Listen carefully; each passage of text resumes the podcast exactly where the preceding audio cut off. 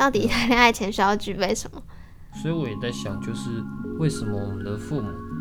我觉得不一定是我们上一代，我觉得可能甚至连我们这一代在遇到，欢迎收听我们好像还是很难明确跟他们讲说，我是佳瑜你要标准化的去面对每一个你可能喜欢的人，因为他本身就就没有一个个 SOP。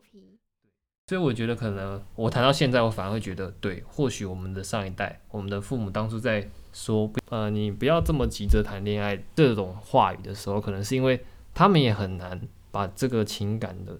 内容讲得很清楚，嗯。分析给你听说，哦，当你遇到什么情况的时候，就代表哦，这个男生这个女生 OK，OK 了，嗯，你可以跟他在一起，因为他们其实也不是这样子的历程而上来的。呃，就是因为这样，所以他们才会选择直接先告诉你，那你大学好了。他们推测你在那个年纪的时候，或许会自己发展到足够的能力，可以面对这些问题。他们觉得可能那个时候你的思想就会比较成熟，所以你也比较有能力去面对情感上面的一些状况。嗯，但我们就会觉得他们好像就是不了解，不知道怎么办，所以就拒绝，不知道怎么样协助你有比较好的分辨或是应变的能力，所以就直接把那扇门关起来，跟你讲说不能往外面的世界去走。嗯，所以我觉得这可能或许也跟以前我们台湾社会男女分校，我会好奇为什么大学或是幼稚园的时期比较没有这种全部都是男生跟全部都是女生的这种学校，嗯反而国高中时期是最常出现男女分校的一个情况。你说本身这件事情，或许也就意味着普遍人认为，在这个年纪想要避免孩子们谈恋爱，那我们干脆就让他们都同一个性别嘛。对，你说站在以异性恋比较多的情况下，去避免孩子们的相处，我就要减少他们的平日相处的机会嘛。那我就把所有男生都关在一起读书，所有女生都关在一起读书，那这样他们就比较不会有机会见面，那也就不会出现父母所担心后续的那些问题啦。嗯，从家庭、从社会上的一些编制安排，都是在以台湾来说啊，都是在帮助，希望我们在大学之后再谈恋爱。对其实他们都是用他们的方法去希望我们不要朝着危险的方向去走，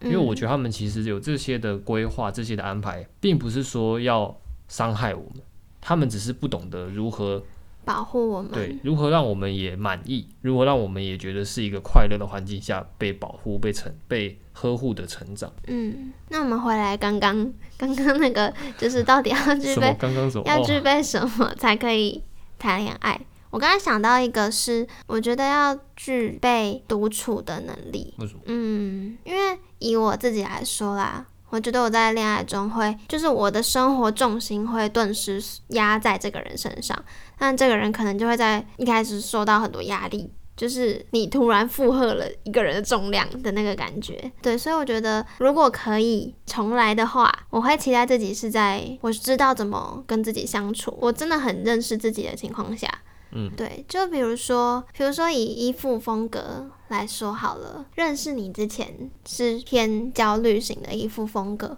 不知道大家、大家有没有听过？因为感觉这衣服风格现在好像算是一个蛮普及性的，话题对，很多书啊都有写。是一个认识自己的情感价值或是情感呃风格相处模式上面蛮重要的一个，或是一个蛮方便的一个分类方式。对，那我自己觉得我以前就是一个很标准的焦虑型。那再回推到以前，我因为我小时候是爷爷奶奶带我长大，所以我嗯小时候在宜兰的时候，假日爸爸妈妈会回来看我。他们回来要走的时候，我现在明明已经算。过了蛮久了，但我到现在一直都还记得那个画面，就是他们转身要走的那些画面。而且其实那时候，因为他们怕我会难过，所以每次他们要回台北的时候，我我爷爷还会骑摩托车，然后先说要载我去头头，头头就是就绕一绕，去玩一玩。但当然到某个年纪的时候，我就知道，当他说到这个的时候，就表示回来的时候爸爸妈妈就不见了。那个画面一直到我现在还记得，诶，就知道这件事情应该是有。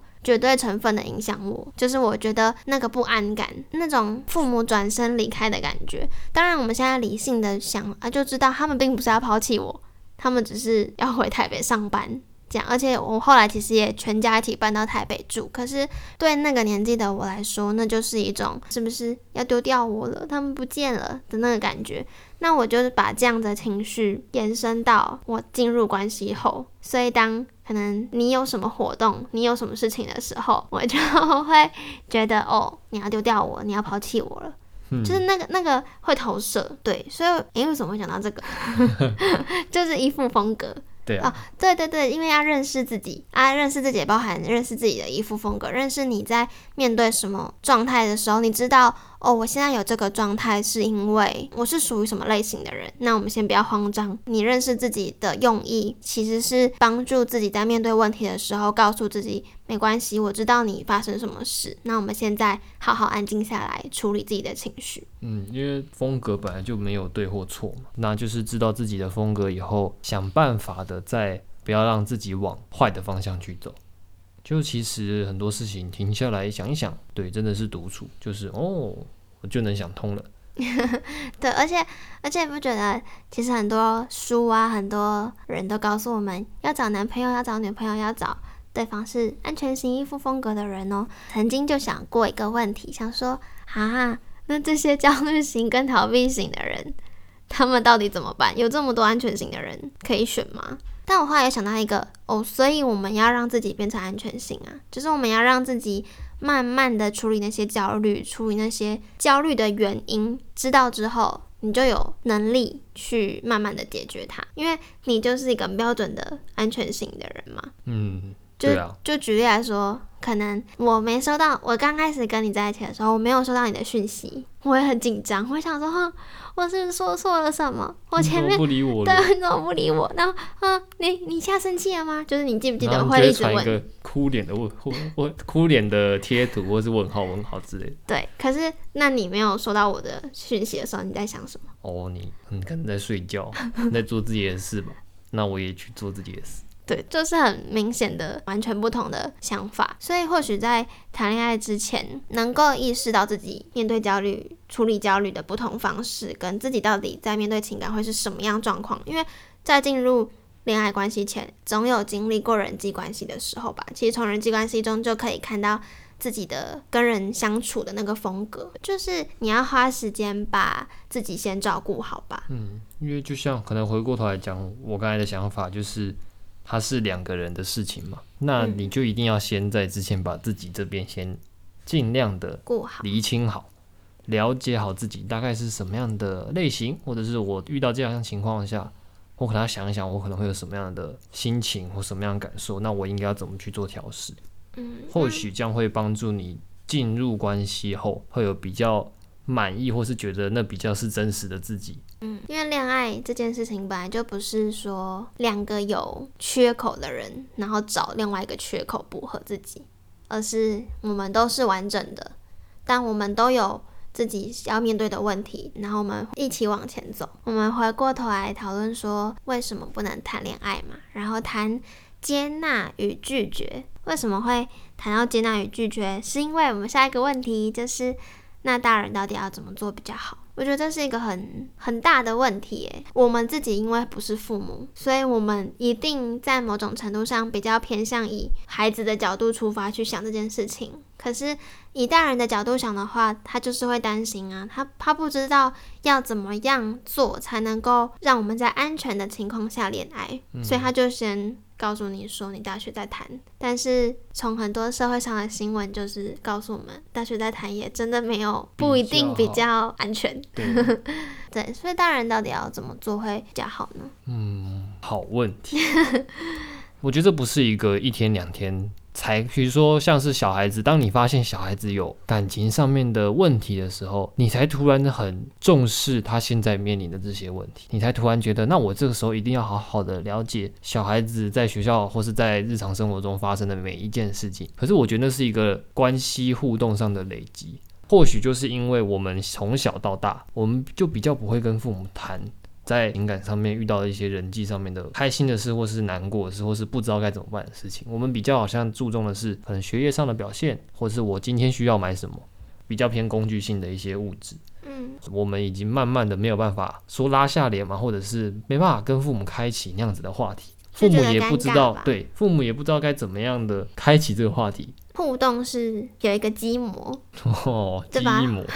互动它本身是有一个既定的模式，但当这个模式从我们小时候就被固定下来，我们就是不会聊这种话题。你到真的要恋爱的那一刻，你突然跟你的父母说：“ 我我恋爱了，我喜欢的人哎”，就觉得怪怪的，因为嗯跟我们平常的互动方式不不太一样，太一样。所以会害怕面临那个讲出口之后的尴尬。这是你觉得的吗？对啊，以我来说，我会觉得我为什么会把今天主题是定接纳跟拒绝，是因为家长的接纳很重要。那个重要是说他接纳孩子看人的眼光。当然，我的意思不是孩子看人的眼光绝对就是正确的，但是。我觉得以我站在我小时候跟现在的立场都好，就是我需要我的父母认同我喜欢人的这件事情，即便我喜欢了一个他们不喜欢的人，或是他们觉得还要再看看吧的人，我都希望他们认同我喜欢一个人的感受。因为当他们拒绝，或者他们说哦你们这样不是谈恋爱啦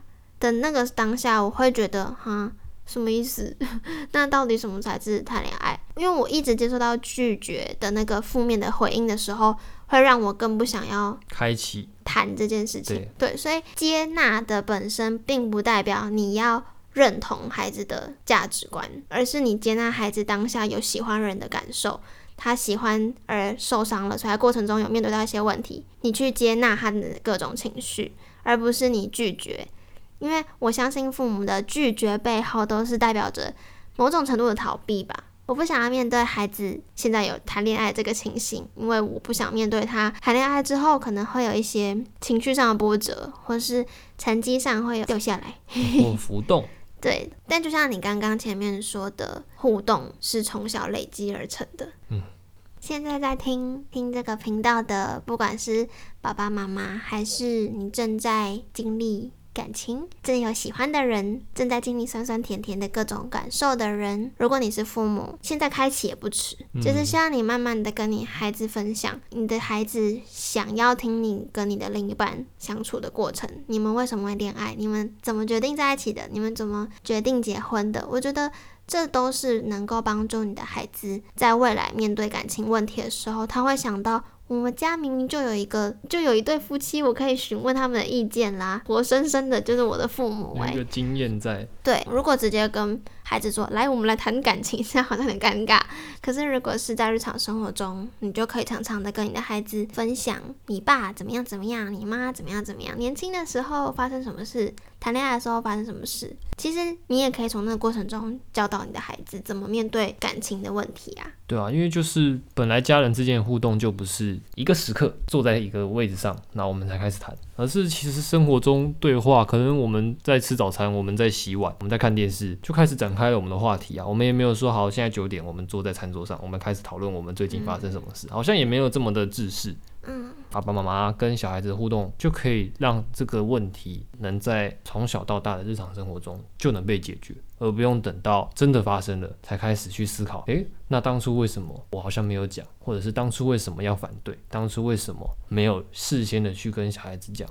或许在日常生活中，在他小时候，你就可以试着去跟他聊一些交往或是互动上面会遇到什么样的问题。所以对孩子来说，如果如果你现在是正在经历感情的小孩们，我会觉得你也不要吝啬的跟父母分享这件事，或许。他就在等你开口，或许你的父母没有你想象的这么的会拒绝你。当你先开启，你愿意跟你的父母谈，他们一开始或许哦会吓到，但我相信父母都是想要小孩好的，他想要保护你，只是他或许用他保护的方式你并不那么喜欢，但关系就是这样。如果两方都在等谁先开口，那为什么你不成为那个第一个先开话题，或是第一个先伸出手的那个人呢？但也不是说可能会有些人觉得。为什么谈恋爱要跟我父母讲？就是恋爱是两个人的事，我认同这件事情。恋爱本身本质上是两个人的事，但是被祝福的感情，你在当下你会觉得很幸福。那个幸福感是你觉得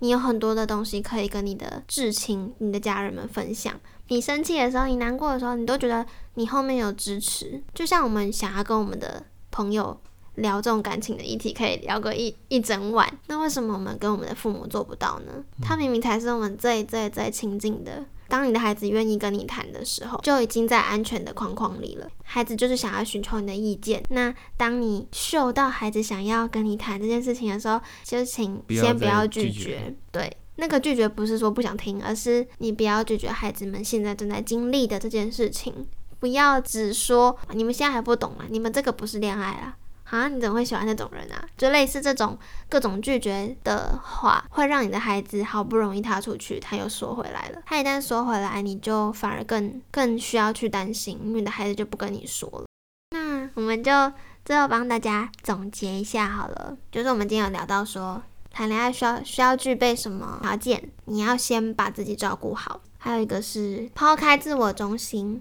学会与人相处。嗯。对，因为你们进入关系后是两个人一起往前走，你不能只自私的在乎自己的脚步，不管另外一半嘛。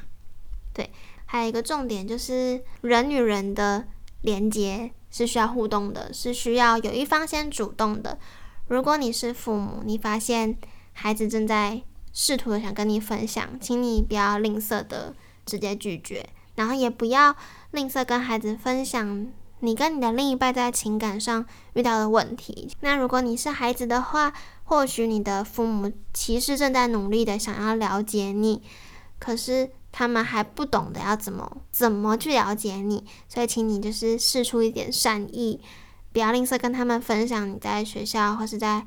感情中发生的大小事。如果有一方先愿意主动，其实那个连接就会产生，然后彼此就会很棒。好，你要跟大家说拜拜。然后我要跟大家说拜拜了，拜拜。佳瑜，我们下次见。